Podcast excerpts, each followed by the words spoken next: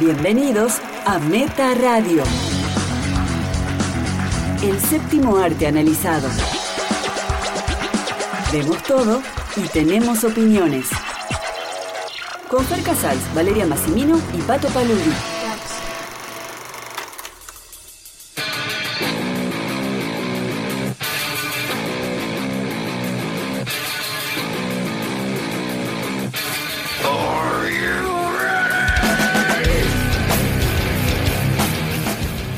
Hola amigues, esto es Meta Radio grabando desde los estudios de Radio A en el edificio Leonardo Fabio.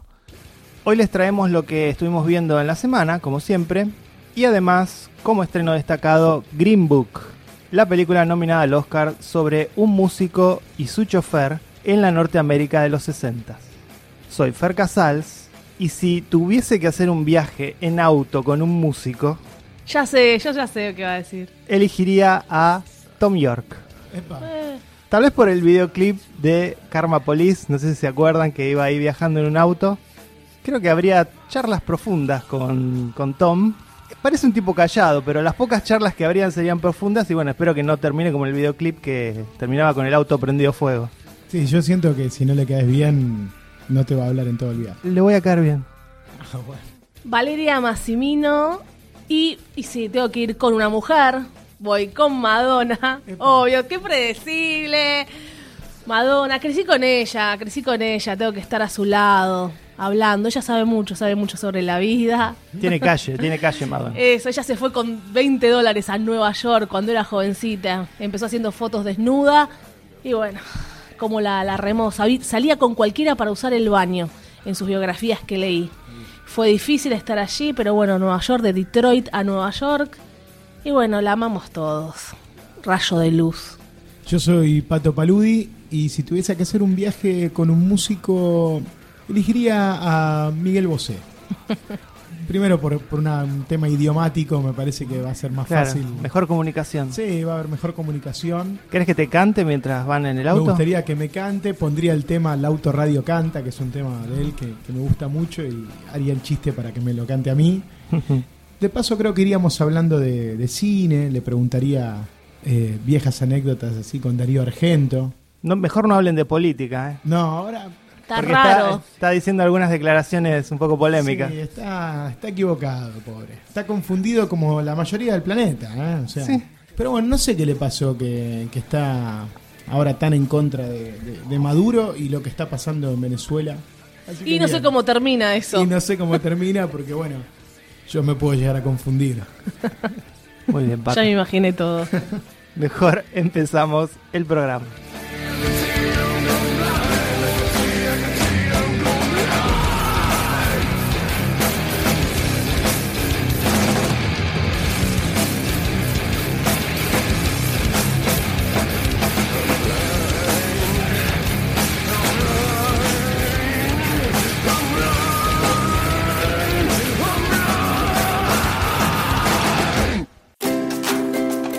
Entre el streaming y la sala de cine. ¿Qué estuvimos viendo esta semana?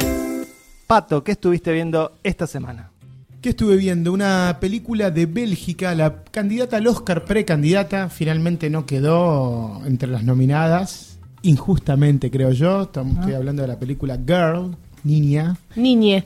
que cuenta una historia intensa y profunda. La protagonista es Lara, es una chica trans, Sí. Es una chica que ha nacido con su biología y sus órganos sexuales de niño, pero está llevando a cabo esa transformación. Y la película va a empezar a contar pequeños detalles, desde un minimalismo sentimental, podría decirse, un poco cómo es la vida de una chica así. Cómo una simple mirada te puede hacer sentir mal, que alguien te reconozca y te diga, usted es la hermana, cuando va a llevar a su, Claro. a su hermanito al colegio, que una maestra le diga, usted es la hermana de, de- de- de este chico, ella ya se siente bien, porque la película explora muy bien la psiquis de una chica así. Ella está teniendo un gran problema con su cuerpo, está en la previa. ¿Qué edad a- tendría? Tiene 16, casi 16, aclara, en realidad tiene 15. Y está, es el, el momento, ¿no? Ese momento eh, cen- central. Sí, y está en esa preparación de investigar y empezar a, a prepararse para la operación definitiva porque ella quiere convertir sus, sus órganos sexuales a femeninos, está Sí, sí. En, en todo eso. Pero además tiene un sueño que es el de convertirse en una bailarina de ballet. Y por ahí va un poco la historia, explorando, creo que, conflictos internos y externos de ella. Y eso es lo que me resultó más interesante de esta, de esta aproximación de- del director, que no sé cómo se pronuncia, es Lucas Young. Son demasiadas consonantes en un apellido, así que imagino que es Lucas Young. Un, un director muy joven, ¿eh? tiene 26 años, él es gay y ¿Ópera prima? es ópera prima. La película está inspirada en un hecho real, algo que el director, una historia que él escuchó cuando era muy joven, cuando tenía 18 años, y él mismo estaba luchando con este tema de, de salir del closet. Sí, sí. Entonces, cuando él leyó la historia de una chica que quería ser bailarina y que, que encima estaba luchando con este tema de la identidad sexual, él se acercó a ella y durante todos estos años, o sea, han pasado siete u ocho años, él empezó a escribir un guion que se lo iba mandando a ella como para ir teniendo el visto bueno. Lo que yo leí es que además él, en un principio él tenía la idea de hacer un documental Claro. sobre ella y Sí. que después, bueno, esto fue transformando. Ella no quiso porque Claro. no, no, no sentía que estaba para mostrarse en, en- en cámara y aparecer como personaje en una película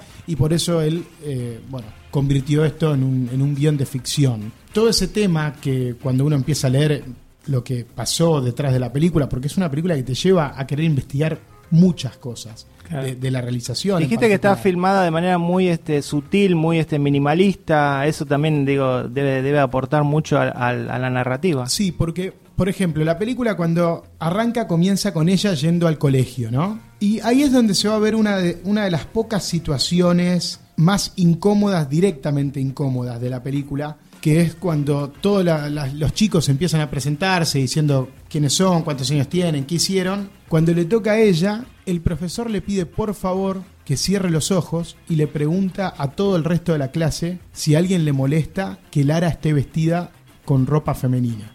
Raro, Entonces, ¿no? solo con ese detalle Claro. vos ves cómo ya es la vida. Sí, sí, sí. Lo difícil de- que es. eh, Esto pasa en, to- humano- en todo el mundo, en Bélgica, pasa en todo el mundo. eh. No, pero Bueno, me, me parece que en otros países sería. Pe- eh, terriblemente. Terrible. pe- O acá en peor. el interior, como decías una vez. Claro, mucho peor. a mí lo que me hizo ver eh, esta película es, eh, es eso, está presentado co- como una batalla diaria, como una batalla de todos los días, de lo valiente que hay que ser para animarse a llevar un cambio así en, en una sociedad que obviamente, aunque no te discriminen con acciones directas, como la que te como la que les acabo de describir, la del profesor Me hiciste acordar a la, haciendo pe- eso. a la película Tomboy, que me pareció fabulosa. Sí, pero a mí es una de mis pelis favoritas, Tomboy. Me encanta, la vi en un hace años. Sí, sí, como Pero, seis años más. Sí, ahí era, era mucho más pequeña, la pe- pequeño en realidad. En ese Sí. caso era, era al revés, era una Sí, chica era- que era una nena. ser chico. Era mucho más chiquita. Pero ya más vivía cosas muy fuertes, Me, me, me confundo acuerdo. porque no recuerdo bien la película. No, no, porque no. no es está- no una película favorita, dijiste. Tomboy. No, no, pero No recuerda su película favorita, Pato. es cierto. Él era mucho más chiquito, ¿no? Este, este chico. Claro, era un niño como de 7, 8. Era Era una un nena, niño. era una nena que quería ser un nene. Por eso, entonces era un niño, por eso me estoy refiriendo Ah. a él como un niño. Y ahí la película quizás mostraba cómo desde muy pequeño uno ya sabe lo que quiere, Claro, lo que claro, claro. siente, Ya lo había que una, es. una tendencia. Claro. Acá ya la peli aborda un tema ya desde la adolescencia, donde esto está asumido, donde se trabaja muy bien también la relación con el padre. Ella tiene, tiene un padre y tiene un hermanito y toca el tema familiar muy bien. Qué, loco que digas esto, porque eh, yo- lo que leí yo de la película fue que tuvo un backlash terrible de parte de la comunidad LGTB. Bueno. Que, que no le gustó precisamente esto que estás diciendo, el tratamiento que se le da a la transformación de esta, de esta nena. Sí, yo también estuve investigando eso. Yo no, no suelo investigar tanto de las películas. Yo me quedo con lo que me transmiten y nada más. ¿Esta temática te Pero gusta? Me resultó. Estas temáticas te gustan porque a veces decís Es que, me, me movilizan, sí, cuando. Las de feminismo no, porque siempre... No, no, no. Cuando la historia está buenísima, está buenísima. El tema es cuando se repite siempre lo mismo. Como Colette, The Wife. Eso me puede Y esta no se repitió Esta se nunca. repite. Miles de Acaban de, mencionar una película como Una, Tomboy. una, Hay más. Una, mu- chilena- una mujer fantástica. Sí, pero esta Le molesta por- más cuando es algo una No, mujer no, empoderada. No, no, quizás esto tiene el tema de la adolescencia. y, y todo ese, ese sufrimiento en esa etapa. Yo siempre conecto con, con- con las películas de, de un personaje que, que sufre porque el entorno no lo, no lo entiende y esas cosas. Y me parece que Girl habla de eso. Yo, yo leí también el tema este Sí. del ataque de la comunidad. Primero que atacan que el director eligió a un actor, Bueno. un actor hombre. Eso es lo peor porque además eh, remite a otra película que también dije- la- chica danesa, Sí. otra Sí. película que habla del mismo tema. Y o a no lo Transamérica cansan. en su momento. Bueno, Bueno, por eso hay hay varias, más. hay varias películas. Sí, bueno, pero Pero nos ponemos mal con Colette, con el del por No, no, no, Eso pero- es verdad, Pato, te lo tenía que decir. No y también te voy a decir un Green Book. si la película está buena, está buena. O sea, Sí. Yo no, no- nosotros no vimos Girl, vimos todas las otras y sí leí esto que decís del el backlash. director estuvo dos años haciendo castings y no encontró al, Raro. al personaje que quería. Bueno. Hasta que lo encontró a, a este chico que se llama Victor Polster. Y es impresionante lo que hizo. O sea, que la chica danesa es mala porque trabaja Eddie Redmayne. Sí, Sí, es mala por caso, muchas a cosas, me- no a solo me- por A Eddie. mí no me gustó, sí. Pero Por cómo digo, es el tratamiento. es raro que el director que quería hacer un documental, o sea, un documental con la chica verdadera, ¿no? Mm. Es decir, más verosímil imposible, un documental, eh, no haya podido encontrar un actor trans. Y, y Scarlett que la bajaron de un ondazo porque iba a ser una Y mujer obvio, trans y ella y dijo, si yo me bajo, yo me bajo, que busquen a un actor trans, no me llamen a mí, ella se bajó. O sea, está lleno de estas películas. Que es más importante lo que, lo que quiere contar y el universo que, que quiere retratar y lo bien que lo hace. Bueno, pero es, es lo que denuncia, Mm. es esta, esta discriminación hacia los trans. La película la denuncia, pero No también sé. la, la comete. No sé si denuncia la discriminación. Muestra un caso particular de una lucha diaria de, de lo que sufre una persona. La, la discriminación que sufre. Sí, pero también está el, el infierno personal, ¿eh? De, de- de la, y de ahí viene un poco la, la crítica de, de- de la comunidad trans. Claro. Es que él va a mostrar a esta chica Que muestra mucho el cuerpo y no tanto lo, lo que le pasa por dentro. queriendo lograr cambios automáticos, queriendo presionar que sus doctores le den más hormonas, queriendo apura- apurar esta operación, porque ella obviamente detesta su cuerpo, y aparte con este sueño de ser bailarina y queriendo forzar su cuerpo al al límites de la autotortura, ¿no? Claro. Entonces es cierto que, que muestra todo eso como un proceso muy doloroso, pero también como un proceso, creo yo, lo, lo viví así viéndola como espectador, no es un caso que me llegue, obviamente. ¿Cómo vive su sexualidad una persona que no, no se acepta, no acepta el cuerpo que tiene, que se siente un monstruo, que, que necesita esos cambios ya? Claro, lo que decían es que por ahí el cambio es primero psicológico y que el cuerpo es secundario. Bueno, la película intenta mostrar un poco eso, pero claro, ¿cómo le explicas a ella que tiene 15 años que tiene que esperar, que tiene que tener paciencia? Sí, sí, no, bueno, por ahí es que más que tener paciencia era la cuestión de que de decir, no era el interés de una persona que está en ese en esa transformación primero focalizar en el cuerpo, sino que venía por otro lado el cambio. Eso dice la, la comunidad LGTB Sí, sí, y por sí. ejemplo una crítica Claro. Que salió en The Hollywood Reporter de un periodista que es trans y que hacía precisamente esta crítica. ¿no? Claro, seguramente a él no le pasó igual que en la película y por eso dice que está mal. No, No, me no parece es que no, no, no, no, no, no. A mí me parece que ahí estaba hablando no desde la experiencia, sino desde la, la experiencia eh, de la comunidad. Bueno, yo escuché que a partir de ese, de ese artículo que salió en Hollywood Reporter, de ahí viene el hecho de que no la nominen al, al Oscar. Y Porque bueno. la película viene participando, ganando premios en Cannes, en todos lados. Compitió en el Globo de Oro, Claro. pero en el Oscar quedó afuera. Fue nominada en el quedó en Globo el short list, quedó entre las nueve semifinalistas. Sí, sí. Y después no se metió en el, en el Oscar. Una lástima porque eso le hubiese dado mayor visibilidad a la, a la película. Yo quise verla y no, no la encontré en torrentes, así que Eh, la Encontré encontré en fácil. Torrent, está, salió así que- En marzo no se estrena en Netflix. Yo escuché que Ah, en, en bueno, la veo en, en Netflix.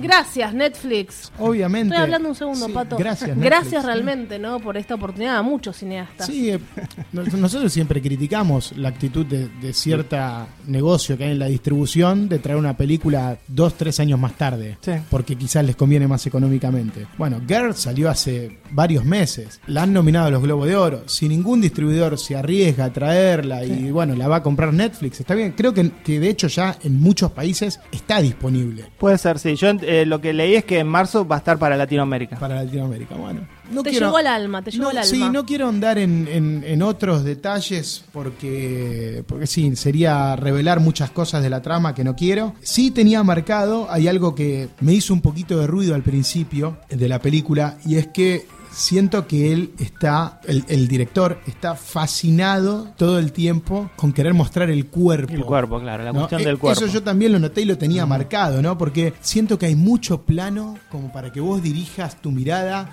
hacia la zona genital, a cómo se marca Claro. en el pantalón, hasta, hasta se anima a mostrar una erección, o sea, como un, poco, cuando, un poco amarillo, ¿no? cuando esta chica se despierta, se nota que con el pantaloncito que está durmiendo, ella está con una erección.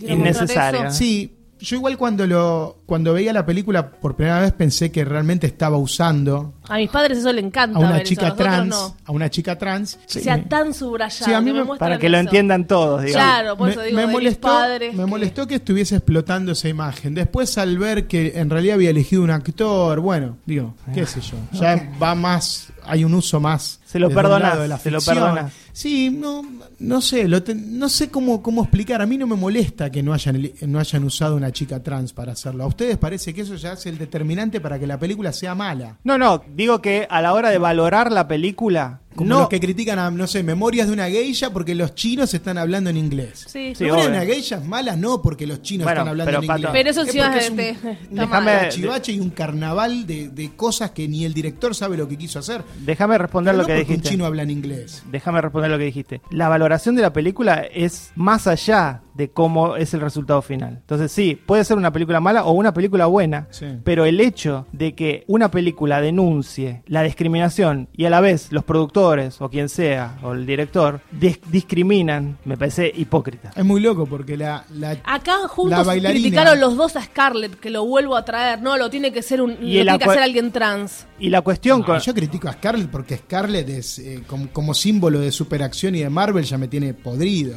La cuestión Pero a- cuando Scarlett hace cine de verdad me gusta. Bueno, iba a ser de chica trans. Bueno, me hubiese y dijeron gustado. no. La cuestión con la, la cuestión con el idioma es apropiación cultural, pato. No es solamente es, no es porque la película es mala, no me importa si la película es mala o buena. Si, so- si hay chinos en una película, tienen que hablar en chino. Sí. Me parece que es, es ma- más o menos mal. Lo hizo Mel Gibson. Digo, ¿Y ¿por qué Pa- no lo pueden hacer otros? ¿Pantera Negra te molestó que no hablen todos en africano? Tengo noticias para vos. El Ah. país de Pantera Negra no Sí. existe, pato. Para zafar y no hablar no en África. existe. Es una fantasía, no existe. Wakanda no existe, Ah, te no aviso. existe no, no, no está en África. Bueno, está bien. Eh, ¿Se acuerdan los mineros? Mal, mal ejemplo. Los mineros que pasó en Chile, te gusta Chile a vos, Pato, eh, hablando todos en inglés, Antonio Ay, Bandera por Dios, los- la película de los 33, Los hablaban 33. en inglés. Hablaban en inglés en y inglés. estaba Juliette Binoche, empanadas, empanadas. Paren, no vendas empanadas en Chile, no, no, no. Bueno, a la, a la chica en la que está basada esta historia, con la que el director Lucas Young trabajó codo a codo como consultora, Le gustó. le gustó la película, la defiende y no le parece que... Está que- bien, que es algo mal. para ellos. es algo, claro, se exorcizaron con esa película ellos tres. Bueno, a mí me, me gustó mucho, espero que... La, voy- a- la voy a ver cuando esté en más Netflix, allá de Pato. los ataques de, de mis compañeros, de mis No, yo- colegas. nosotros No no, es ataque. no, no, nosotros no vimos la película, sí, te- No, ah, hicimos bien, mención pero- a esto. pero está- ya Hay está. un ruidito, Ahora hay un ruido en mi cabeza. Hay un grupito de esta cinefilia más extrema, cinefilia terrorista, que como no está eh, interpretada por un transexual, bueno, no, la película Bueno, es ya- mala. ya- ya- lo Igual a mí me gusta que, puede, puede No, interpretar no, lo no puede, otro. no puede, no. Pero habiendo tan...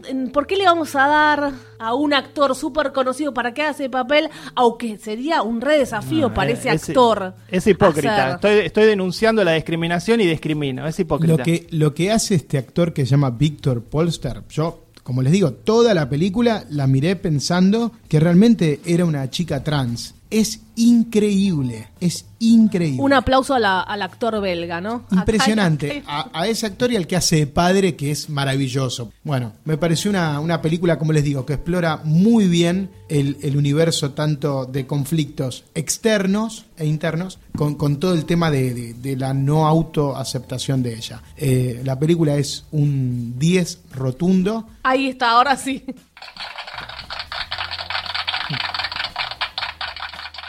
Un aplauso largo y lo, acepté. Este es el momento Netflix.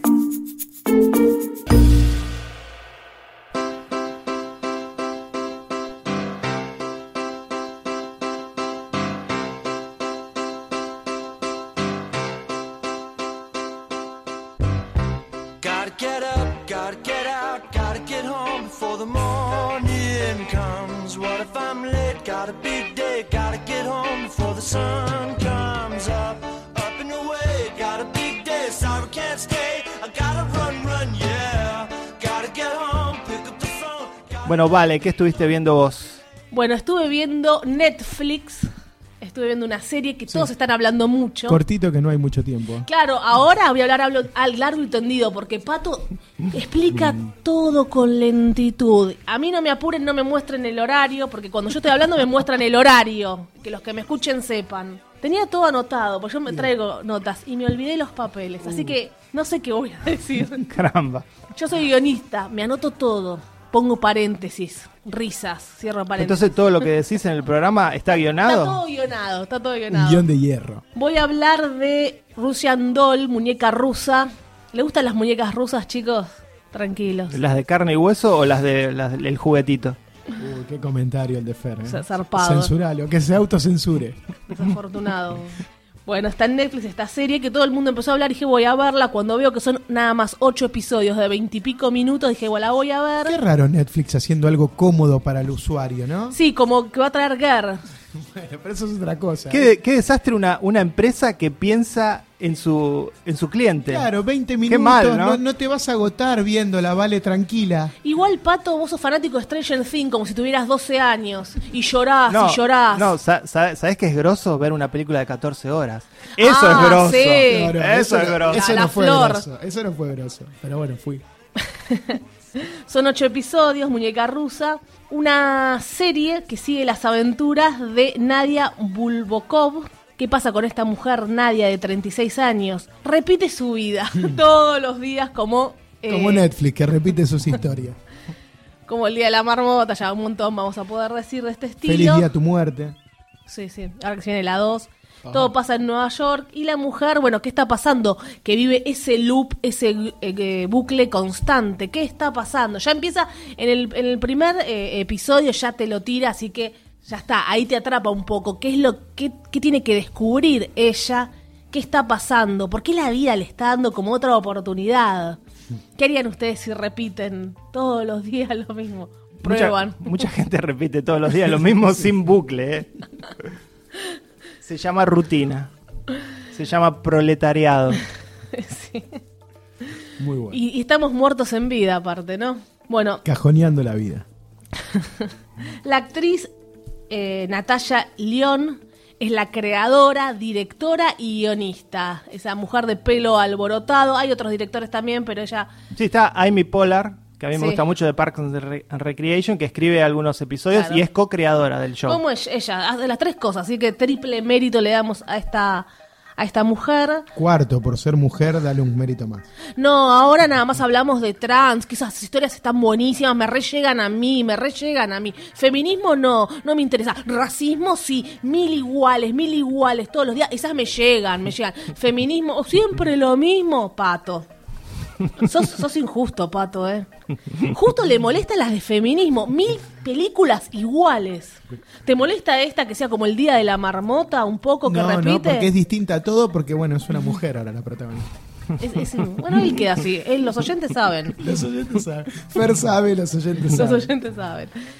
También me, me hizo acordar, bueno, Forever, que, que hablé hace no mucho. Esa era otra cosa por ahí, me gustó más. Pero desde el, el episodio 1 te tiran. Ellos están muertos. Ella está reviviendo la vida. Entonces tiene que ir buscando pistas. Eso está entretenido. Es una, es una serie entretenida. No le estoy recomendando prof- profundidad. No, ¿La vas a spoilear? sí, a mí me voy- gustó. Chicos, voy a spoilear la serie. Yo solo vi un episodio. Igual no la ibas a terminar. de- voy a decirte todo adrede. Sí porque me no la gustó- vas a ver. Sí me gustó que se saca de encima rápido todo este dispositivo. Lo que, lo que vos decís, que ella repite su vida, sucede a los 8 minutos del primer capítulo. Claro. Entonces no da demasiadas vueltas y toma esto, que no es nada original porque se ha visto mucho, como un giro. Mucho, mucho se vio. Sí, se está mucho, viendo, mucho como, Sí, de repetir la vida. Se está como el- lo de racismo, lo de feminismo. No, pero, pero es, es original eso, y es cierto lo que decís vos, que al sacarse eso de encima tan rápido, de, yo que solo vi un episodio, Bueno, tengo noticias estoy para vos. esperando a ver qué es lo, cuál, va- No. cuál van a ser los otros giros en la No historia. se lo saca de encima hasta el último episodio. Ah, bueno. Sigue, sigue, sigue. En un momento hay uno, como, uy, se, se está cayendo, pero siempre pasa algo más en los últimos minutos que decís, ah, bueno, a ver por dónde va ahora. El Vuel- prole- el vuelven los spoilers, Jay chicos. Gyllenhaal, ocho minutos antes de morir, ¿te acordás? Sí. También. Sí, la, la de Tom Cruise. La de Tom Cruise. Y que iba a descubrir que, bueno, Está el spoiler que me puede decir algo que pasa en voy el a episodio decir 3. todo, Pato. y no, Como no vos dijiste el- largo y tendido. ¿Me vas a decir el minuto final de la serie? No, no voy a decir cómo termina Ah, bueno, exactamente. entonces sí. En Bienvenido al spoiler. En un momento ya encuentra a alguien que le está pasando lo mismo. Justo en el episodio 4, ¿no? A mitad de claro, temporada. bien, Está bien. bien, entonces. Equilibrado, no Es te lo que- tiran. Es lo que pensaba, ese es como el otro giro. Me hizo correr también una serie que veía yo sola, creo, llamada ¿Cómo True, esta? True Calling. Los dejé Sí, en bolas, ¿no? ni idea. True Sí, muy, Calling muy- hace, muy mala era. esa. hace mil años que tu- tuvo tres temporadas, era de Fox, donde ella rebobinaba su día para salvar a alguien. Ella, Ah. eh, ella estaba haciendo su vida y alguien moría, entonces iba a tratar de que no muera. Y después también aparece la contraposición que no, es un equilibrio. Si tiene que morir, tiene que morir. Entonces trataba de detener a True para que esa persona no muriera. Y ella tratando de salvarlo. ¿Trabajaba alguien conocido? en esa Jason serie? Presley. 90-210. La gente está corriendo a los torrents a buscar. Sí, nadie True tuvo Collins. infancia, nadie vio series. Todos veían cine belga o películas argentinas esperando la carroza, pato.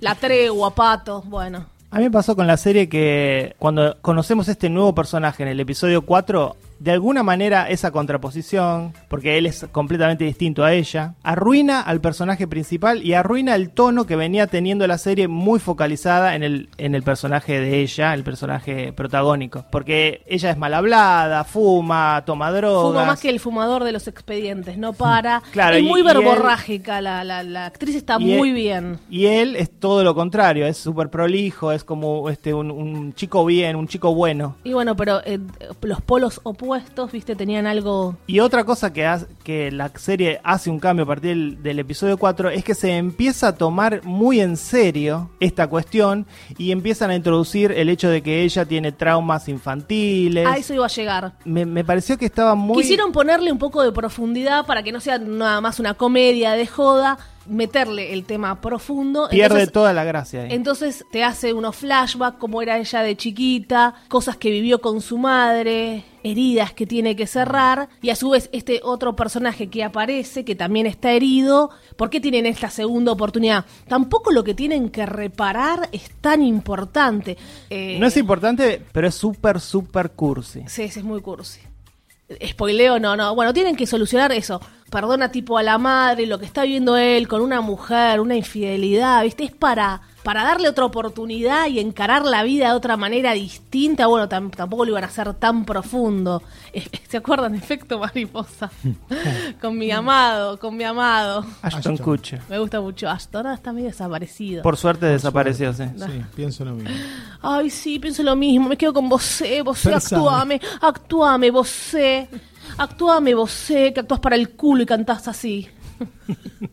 Fer sabe, te lo, te lo tiró abajo a vos. Pero a- decile Fer sabe, dale. Al hombre decile Fer sabe, No, dale, yo pato. creo que, que Fer debe, debe admirar ciertas cosas de Miguel Bosé, ¿o no? No, nada. No, no soy, no soy este cultor de su, Hoy de le su trajiste arte. un regalito a Fer, eh, un disco de no de Bosé.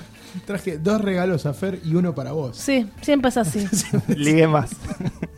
Estamos muy dispersos. Estamos dispersos de enojar, yo no traje mis notas. Fer va a editar todo esto y no va a salir. Paren, nada. chicos, paren, paren, paren. Peor programa del año, ¿no? No, no. Esto es lo que le gusta a la gente, Fer. Lo que vos no entendés lo que le gusta a la gente. Bueno, ese tema de la profundidad que quisieron darle, qué sé yo. Me gusta ella porque actúa muy así, verborrágica, y tiene una voz muy afónica. Es como Guppy Gulbert en los, en los 90 en blanco. Así, verborrágica, afónica, media loca. También un poco exagerado el personaje, pero sí, atrapa un poquito, entretiene. Yo perdí no sé cuánto tiempo de mi vida, 13 horas con Sharp Object. Mira lo que estoy comparando. Estas eran 8 episodios rapiditos. Sí, son tres horas y pico. No pasa nada. Eh, ¿Quién sabe el background de esta actriz? Guionista, Para mí es eh, ¿De dónde hizo salió? algo de teatro y bueno, pero hizo todo. Sí, hizo varias A mí me películas. hace acordar a una chica de American Pie. ¿Puede ser que cuando era jovencita laburó en American Pie? que hace de esa piba antipática de American Pie? Puede ser. ¿Sí o no? No sé, yo no estaba en mis notas, no, no chequeé nada. ¿Sabes Y- que cuando me dijiste que elegías para hablar esta serie, dije, bueno, será una, una chica muy conocida. Flashé que podía ser, no sé, una de las de la serie Girls. No, no es conocida como el, el actor de, de Girl, de la película que hablaste, que no lo conoce nadie, pero es muy virtuoso y, y nos descompusimos cuando hablaste de la película. No tiene que ser conocida, o tiene que ser conocida, No, Pato. no, pero- Bueno, no sé. ¿Cómo es como este chico virtuoso, Víctor, dijiste, Víctor, no? sí, Víctor. Bueno, esta ¿Y Nadia la es muy tuya buena. ¿Cómo se llama? ¿Lena? Na- ¿Nina? eh, bueno, Natalia, Natalia León. Natalia. Bueno. De Hollywood Reporter, que lo mencionamos recientemente, porque tuvo críticas todas positivas. Bueno, ¿qué dijo de Hollywood Reporter? Que es todo lo que Maniac no pudo ser. Fuerte. Sí, yo a Maniac la, la saqué en el primer episodio. A mí no, no, no me capturó para nada. Mirá con qué la comparó, ¿no? Ustedes están acá mofándose de esta serie, no sé, por ahí le exigen demasiado. No, a mí, a mí me perdió. Los dos primeros episodios me engancharon. Sí, sí. Pero a partir del tercero y el cuarto, cuando aparece este nuevo personaje, la serie se empezó a caer hasta el último episodio. Este personaje que, que aparece para darle un poco de sentido, también hay un linchera, un homeless muy divertido ahí de fondo. Bueno, ahora se viene Happy Death 2, eh, Feliz Día de tu Muerte 2, y estuvo muy buena la primera. Como que a la gente le gusta ver eso, cómo se reinicia una y mil veces eh, la vida de alguien. es una premisa que se va a seguir haciendo siempre, como también con el juego del tiempo. Desde, desde Sí. este Back to the Future siempre se va a hacer eso. Bueno, sí, y Natalia León es, la- es efectivamente esta chica de, de American Pie que yo la recordaba Ahí está, ahí, mira, a verla. que, que era Jessica, la piba que era como la más agreta siempre, que, que estaba como criticando a todos. Bueno, hizo el guion, dirigió, así que... Y tuvo todas críticas eh, positivas, menos acá en Meta Radio. Véanla si quieren entretenerse, chicos, si se les gusta ese mundo de rebobino mi vida. Llegó el turno de Fer Casal, Fer Casal, que no se equivoca, el desafectado Fer Casal. Sí, Fer, que según él este es el peor programa del año, si hay todavía gente escuchando, escuchará lo que él tiene que decir. Creo que ya cambiaron. Ya cambiaron. Dijo el peor programa del año, dijo. Yo vi eh, un documental de Showtime, el canal de cable, que se llama Loud Crazy Love, dirigido por Scott Mayo y Trey Hill, Ruidoso y Loco Amor. Eh, es una serie de documentales que está sacando Showtime basado en músicos. Ya hicieron de Eric Clapton, eh, George Michael, XTC, Whitney Houston, eh, Wu-Tang Clan, Agnostic Front. eh, realmente focalizado en, en artistas no súper populares, no, no los más populares del mundo. Y con historias interesantes, con, con bandas con historias raras o, o con situaciones particulares que debieron vivir. Gustos sexuales raros también. Ningún gusto sexual es raro. ¡Uh! Upa. Está discriminando, ¿eh? No, no, no, es, es una bromita. Claro. En este caso, el- este documental trata de Brian Welch, conocido popularmente como Head, que es el guitarrista de Korn. La banda Korn, finales de los 90, crearon un subgénero dentro del metal. El subgénero, ¿Cuál es, cuál es el subgénero? El subgénero es New Metal, así se llamó a est- a esta música que tiene características muy particulares, guitarras de dobles, de siete cuerdas, un sonido muy entrecortado, un, eh, una presencia muy importante del bajo, una batería muy seca y mucho toma- tomando mucho del hip hop y llevándolo al hard rock. Fer hacía también eh, críticas de discos. Le- búsquenlas en revistameta.com.ar. ¿No viajarías con él en el auto? Mm, Trataría asustó. de convertirme por algo que voy a- a, Ah, a contar ahora. Este, bueno, el documental empieza así, nos introduce a, a este mundo de Korn y del el increíble éxito que tuvieron. En un momento llegaron a compartir eh, los charts con artistas pop, con los artistas pop de ese momento, Backstreet Boys, este, NSYNC, eh, Britney Spears, y estaba ahí metido Korn con una propuesta absolutamente distinta, ¿no?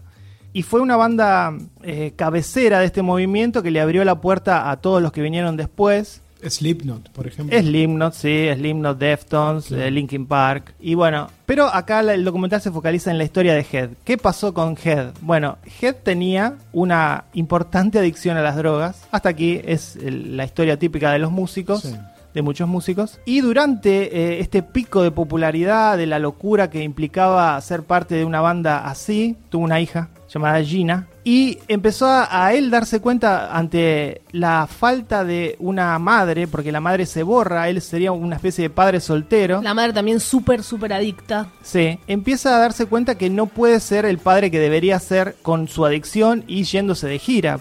Se ven imágenes, porque bueno, el- algo que tiene muy bueno el documental es que obviamente al ser eh, algo más o menos reciente, 2000, 2004, 2005, hay imágenes de, de archivo por doquier. De ¿no? todo, de cada Porque- cosa que dicen hay un montón de imágenes. Claro, porque filmaban todo, este, Filmaban todo, eh, todo. y entonces se la ve a la, a la nena desde el momento que nace hasta la actualidad que tiene 20 años. Y hay testimonios de los padres. El documental tiene una factura increíble, está filmado de manera espectacular, muy bien editada. La cuestión de, tener tanto material de archivo, eh, me imagino que debe ser muy difícil editar tanto y que tenga sentido y que, y que sirva la narrativa para atrapar al espectador. Realmente es interesante la historia. La historia continúa cuando él encuentra a Dios. Él este, va a una iglesia y siente que recibe un llamado de que tiene que dejar esa vida y realmente la deja de verdad. Deja su adicción, empieza a regalar su dinero y abandona Korn. ¿Hay imágenes de donde se lo ve regalando dinero? ¿O haciendo obras de caridad? Sí,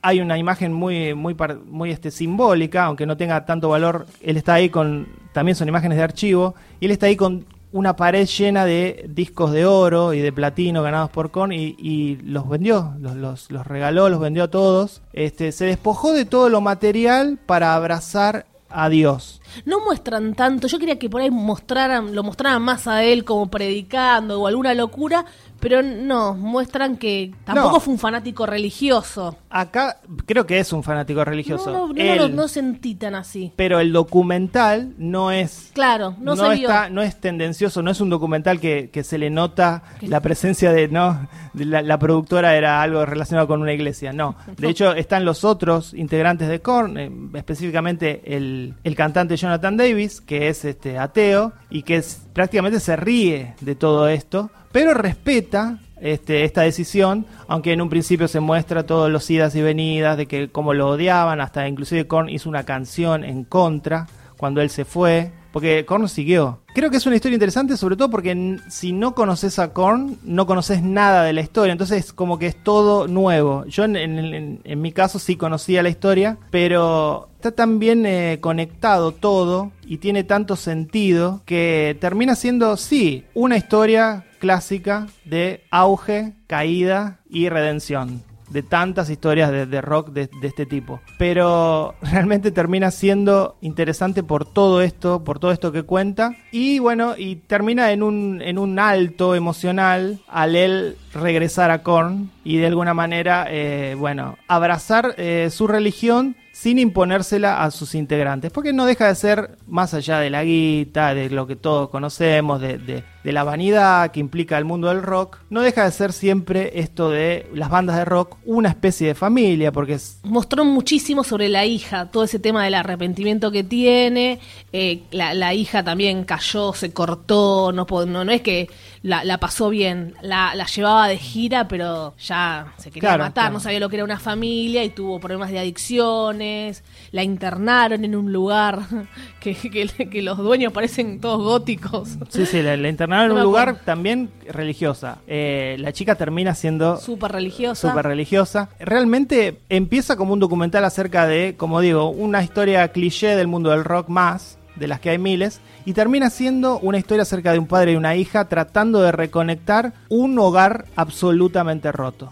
Entonces, por ese lado es interesante. Digo, no hay que ser fan de Korn para disfrutar de este documental y de que resulte interesante la historia. Bueno, Ozzy, ¿se acuerdan todos del, del reality de Ozzy, no? Sí. También Oh, tuvo sí. una desgracia también el tema de sus adicciones, todo, pero el reality era todo diversión, pero era terrible, los hijos adictos, internados. Ahí estaba, ahí estaba puesta la impronta de MTV que buscaba más el lado este gracioso y bueno. eh, Me acordé de ese reality, de reality cuando hablabas de esto, pero este Sí. es un algo serio, terminó siendo este documental. Claro, bueno, las historias de Ozzy de adicción fueron terribles, Sí. tan terribles como estas, pero pues, tal vez en los 80, ¿no? Y lo que nosotros vimos fue ya cuando ya Ozzy ya estaba viejo y ya estaba con su familia, bueno, tenía otra otra Con clase menos de, neuronas. sí, con otra clase de contención. Igual toda la droga que consumió este señor eh, está fantástico. Está mejor que yo, sí. Está hermoso por dentro y por fuera, pues está hermoso. Es un lindo muchacho, Es sí. hermoso. Lo repito, así que no- igual no consuman drogas o de la buena, no sé qué decir. Claro, si vas a consumir droga y quedas así, parece que, no sé, es una apología. La- la- no la califica Far. Lo, lo califico, sí, con un 8. Me, me- me resultó eh, muy interesante y me gustó mucho. El estreno de la semana en Meta Radio.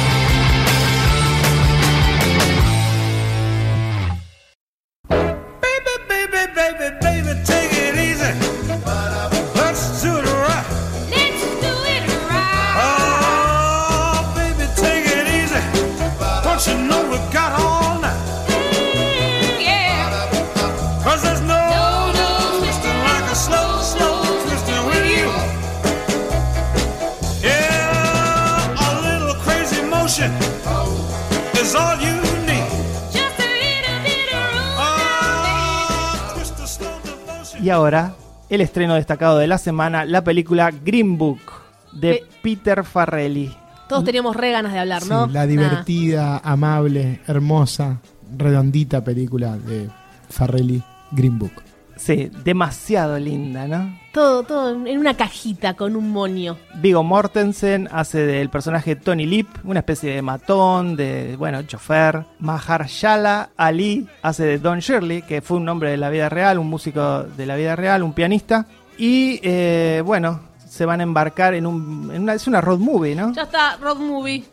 Género. Subgénero road movie. eh, se de- embarcan en un viaje a través de la América profunda, la América del Sur, la Norteamérica del Sur. Van a enfrentar todos, absolutamente todos los clichés posibles acerca del racismo en esa época. No estamos en el año 62. Sabemos todo lo que va a pasar. Que lo van a discriminar en el baño, en la cocina, en el restaurante, en la vida, en la tienda. Es súper predecible la película en ese sentido. Pero puedo empezar diciendo algo que me gustó y es que es muy cándido el guion acerca del racismo. Y me parece que en esa época era así. Eso está bien retratado. Porque se daban por sentado muchas cosas que hoy por ahí nos indignan. Y me parece que eso eh, está bien hecho y, y que suena a real, de nuevo, por esa candidez en la que se ven situaciones que hoy es, eh, sería terrible soportar y que nadie podría soportar. Y que este hombre, este músico, tenía que soportar diariamente como la chica de Girl. Nos horrorizamos de eso, tal vez en un futuro nos horrorizamos con cosas que siguen viviendo las mujeres, ¿no? Que sé que no sea tan naturalizado todo. De a poco De a todo. poco. Acá para mí, esta película son las actuaciones, esta ah, película es Vigo, la historia está bien, como decís vos, Fer, pero. Sí, a yo mí- me deleito con Vigo que no lo va a ganar, ya vas a tener tu oportunidad, Vigo, super Vigo, oportunidad. Vigo va a tener que esperar como Gary Oldman y lo va a ganar. Lo va a ganar, pero el tono, el- el- lo que hace con la voz... Sí, está muy bien eh, Vigo. Lo que sí tengo una crítica es acerca de su personaje. Porque Sí, hay una cosa así. el arco del personaje de Vigo, Tony, es increíble. En el sentido de que no es creíble. Realmente em- la película empieza mostrando cómo él recibe en su casa a un grupo de. a dos, dos trabajadores negros. Se les ofrece un vaso de agua y él luego, cuando los trabajadores se van, tira los vasos a la basura, ¿no? En una escena se nos demuestra que este tipo es un racista. El arco que tiene, donde termina no solo aceptando a su jefe negro, sino que aceptando inclusive la tendencia sexual de ese Sí, jefe no, negro que es gay, Es confuso. eh, es muy poco creíble. Sobre todo en el año 60. Sí, Dos es- hombres teniendo sexo en el año 60. La película es, es muy superficial en todo. Siento que, que lo único que, que hace Farrelly es armar a dos personajes, dos estereotipos puros, ponerlos en, en pantalla y buscar algunas situaciones donde esta química completamente basada en los extremos de los estereotipos Sí. funcione, ¿no? Queriendo quizás revertir un poco el tema de que, bueno, acá el blanco es el bruto y Sí. el, el negro es el intelectual, pero bueno, el negro sufre el tema del, del racismo. A mí me pareció una película que, que quiere abordar muchos temas serios, pero lo, lo hace desde una superficialidad y una liviandad que la siento muy oportunista. Está todo muy edulcorado y adornado para que a los yankees les cierre, que Sí. sea una película que a pesar de que te está hablando, te habla del racismo, te habla de un montón de cosas, pero siempre te saca una sonrisa. Claro, y claro, todo, es- es todo- amena. Todo es demasiado Sí. agradable. A mí me parece que es una película, siempre lo dije desde el vamos, que le faltó ensuciarse más. Daba, daba para que se ponga más oscura, más dura, más heavy, Sí. aunque sea en algún No es momento. Detro- Detroit. No, bueno, Claro, tampoco que lo lleves a ese extremo, porque bueno, Catherine Bigelow es una guerrillera. El color púrpura. Pero, viste, Pero además que la, la película termina siendo más acerca de un negro que aprende a ser negro ¿no? Sí. Que de un blanco que deja de ser racista. Porque él dijo, no soy lo suficientemente negro, tampoco soy lo suficientemente blanco. Claro, termina siendo más acerca de él, pone más el foco en él, estando equivocado por, por no celebrar su cultura, porque él estaba desconectado de la cultura de los pobres al ser un, un músico de élite. Entonces digo... y plantea, ¿por qué soportaba eso? ¿Por qué él... Igual ese tema es interesante, digo, existe esa dicotomía Sí, sí. todavía hoy, hay artistas Kanye negros. West abrazando a Trump. Sí, totalmente. Y además hay artistas... ne- Ese sería un extremo que él lo abraza, abraza eso. No entiendo. Pero hay todavía. artistas negros que viven con culpa, no Kanye West, que viven con culpa el hecho de que su audiencia es blanca. Bueno, él le, le- ¿Por qué hacía eso, no?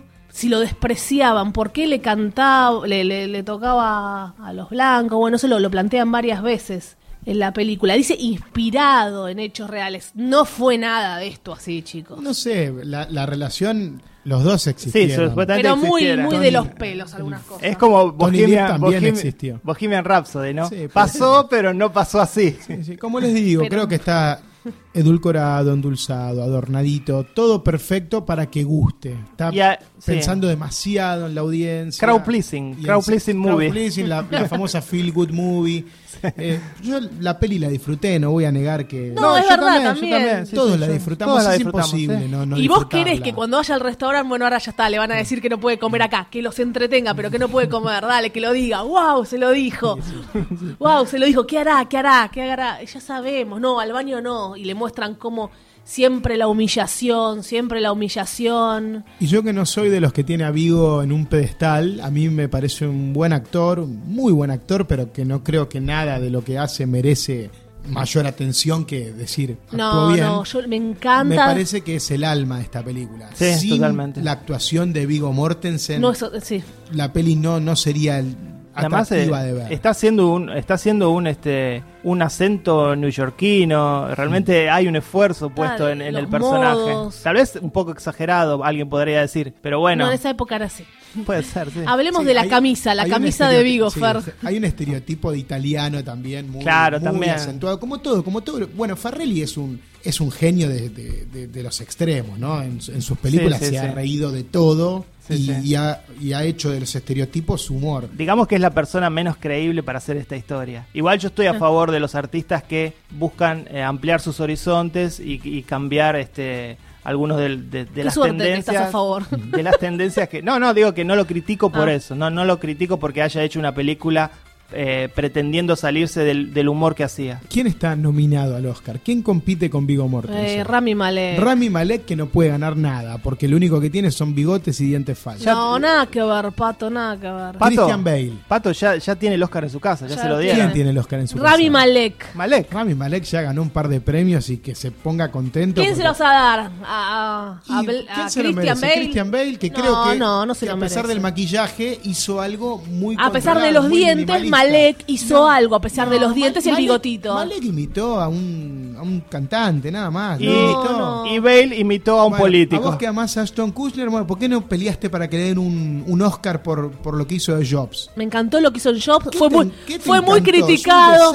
Fue muy criticado porque la película fue mala. Él no lo hizo mal. Igual, chico. igual ahí el error es comparar a Ashton Kutcher con Christian Bale. No, no, Ashton Kutcher Bueno, con a Rami Christian Malek. Bale, paren, que hizo Con Rami Batman. Malek. Hizo Batman, resp- tiene No nuestro hizo respeto. solamente Batman, también Bueno, hizo- Bueno, después The está, Machinist. está No va a el, ser el hijo de más. Denzel Washington. Porque Sí. yo durante todo este tiempo estuve callado. Vi la película de Spike Lee. Hablamos cuando vos estabas en Mar sí, del sí. Plata, Vi- así que no vamos a hablar otra vez. Vi la payasada que hizo Spike Lee. Payasada. Payasada con contenido político, pero payasada en Y fin. bueno. Eh, Adam Driver. Si gana el Oscar. Adam Driver que se vaya de, de- de Estados Unidos, que no filme más. Escúchame, si gana el Oscar, esta parte la puedo recortar, ¿no? Van a No ganar el Oscar, nada. van a ¿Qué ganar va el- ganar? Volviendo a Green Book, eh, digo que el- lo peor de la película por ahí es el final. Efectivamente, uno disfruta todo este viaje. El final John Hughes que tiene. Claro, el final, el final que nos plantea la idea de que el racismo, y estamos hablando del año 60, de alguna manera puede ser revertido, y eso no es así, no es así, inclusive en el, en la- en el Estados Unidos actual. No, es Entonces, es una idea mentirosa, fantasiosa, absolutamente fantasiosa. Bueno, pero- para cerrar una claro. historia que termina bajo el, bajo el árbol navideño, Pero la película bajo un mismo tiene Dios. ese tono siempre, no es algo que, que es un final mágico. La película No, tiene bueno. ese tono agradable pero todo el tiempo y amistoso. Sí, pero al principio Como uno. decís vos, el racismo de Vigo Mortensen dura dos minutos en la película. Por No eso, digo, Ahí al fue un grave error haber hecho, no sé. Bueno, igual Condu- muestra, muestra conduciendo que- a Miss Daisy, conduciendo al señor Sí, es conduciendo a Miss Daisy al revés. Fer, calificala, tirá la bomba a vos, el primer valiente ante el micrófono. No, no, a mí la película me gustó, ojo. ¿eh? Hacé lo mismo que con Roma. No, Te haces el canchero no. y después le pones un 8. Siento que tendría que haber sido un poco más profunda, pero bueno, la propuesta es esta y está bien. Todos dijimos que la disfrutamos, ¿no? ahora no le van a poner un 4. No, yo, Yo- le voy a poner un 4. Yo la disfruté. Sí. Me parece una película menor Cuidado, que, Fer. que no sé qué hace en el Oscar, pero bueno. Vos le a pusiste, la- le pusiste un 5 Voy a- a Cold War. A Es un sinvergüenza. Pará, Pato. ¿Vos, vos me estás apurando a mí. Yo que le tengo pu- la Noise Machine en la mano. Lo acabo de ¿Vos, decir. vos me estás apurando a mí y le pusiste 5 a Cold War. Lo que acabo de decir, para mí no me escuchó. No, no, Cold War eh, es una película fría. Sí, sí. Puro esteticismo. O sea, y, y Roma es un 7. pará, ¿no? pará, pará. Roma tiene alma. O- ah, bueno, Ahora- hipócrita. Ahora yo te apuro a vos. Espero que le des menos a Green Book que a Cold War. No, Green Book, Green Book es mucho mejor que Cold War. Dios Una mío. vergüenza. Eh, mi puntaje es un 6. Ah, está bien, un 6 está bien. Para mí es un 7. No, para mí es.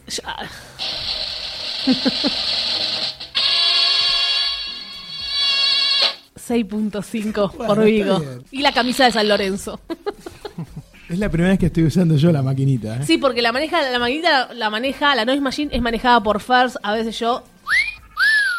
Este nunca lo usamos. Es que es muy sexista. Eh, estamos de acuerdo, el peor programa del año. Yo estoy ahí, yo estoy en el auto, en el auto con Madonna. yo con vos escuchando la autorradio canta, no te separes. Yo me voy a deprimir con, con el amigo Tom. Soy Fer Casals. Valeria Massimino. Pato Paludi. Chao. Se cierra el telón. Hasta aquí, Meta Radio. Hasta la vista, baby.